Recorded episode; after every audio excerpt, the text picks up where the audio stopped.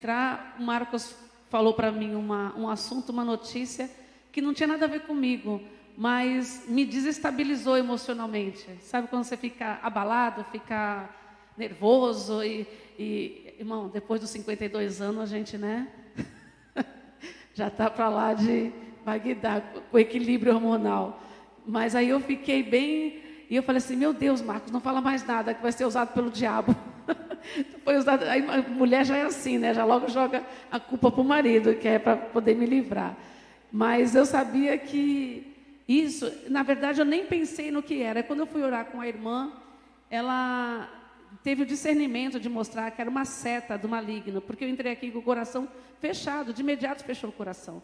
Mas aí eu vi que era uma seta do maligno para impedir que, que o Senhor, que eu entregasse aquilo que o Senhor me entregou, né?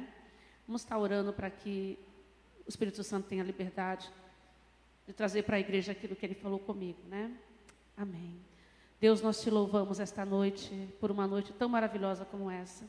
Quero te agradecer, Senhor, porque neste momento Satanás ele ficou debaixo dos meus pés.